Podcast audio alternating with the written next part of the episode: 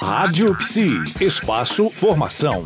Voltamos nessa semana com Armando Ribeiro das Neves Neto, que é psicólogo, consultor em gestão do estresse, bem-estar e qualidade de vida, professor e supervisor clínico do curso de pós-graduação Lato Senso em terapia cognitivo-comportamental em saúde mental, do programa de ansiedade do Instituto de Psiquiatria do Hospital das Clínicas da Faculdade de Medicina da USP, Universidade de São Paulo. Armando, eu gostaria que você comentasse pra gente, você fez um curso em Harvard, né, nos Estados Unidos, Unidos. O que, que foi útil desse curso que nós podemos trazer para os psicólogos no Brasil? É um prazer compartilhar isso, porque na verdade a minha ida até a Universidade de Harvard é um sonho realizado.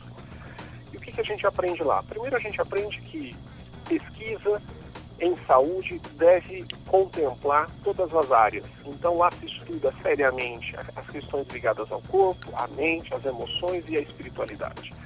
Agora, a convivência com os líderes de pesquisa da Universidade de Harvard, principalmente da Escola de Medicina da Harvard, eu pude acompanhar uma pesquisa muito interessante nacional que mostrou que programas que desenvolvem bem-estar biopsicossocial reduzem em até 2.360 dólares por ano com custos desnecessários de saúde. Ou seja, a gente tem hoje pesquisa, não é mais achismo de que investir em promoção de saúde dentro do modelo biopsicossocial é o maior investimento, é a maior poupança em saúde que uma população, um político pode fazer.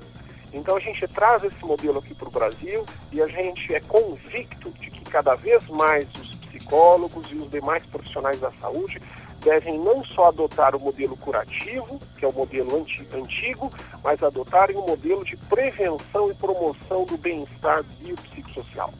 Muito interessante, né? Está comprovado que esse investimento é o investimento correto para a saúde do ser humano. Exatamente. Bom, e por hoje fechamos nosso bate-papo super interessante com o Armando Ribeiro das Neves sobre psicologia e gestão do estresse na Rádio Psi. Mas amanhã tem mais. Até lá!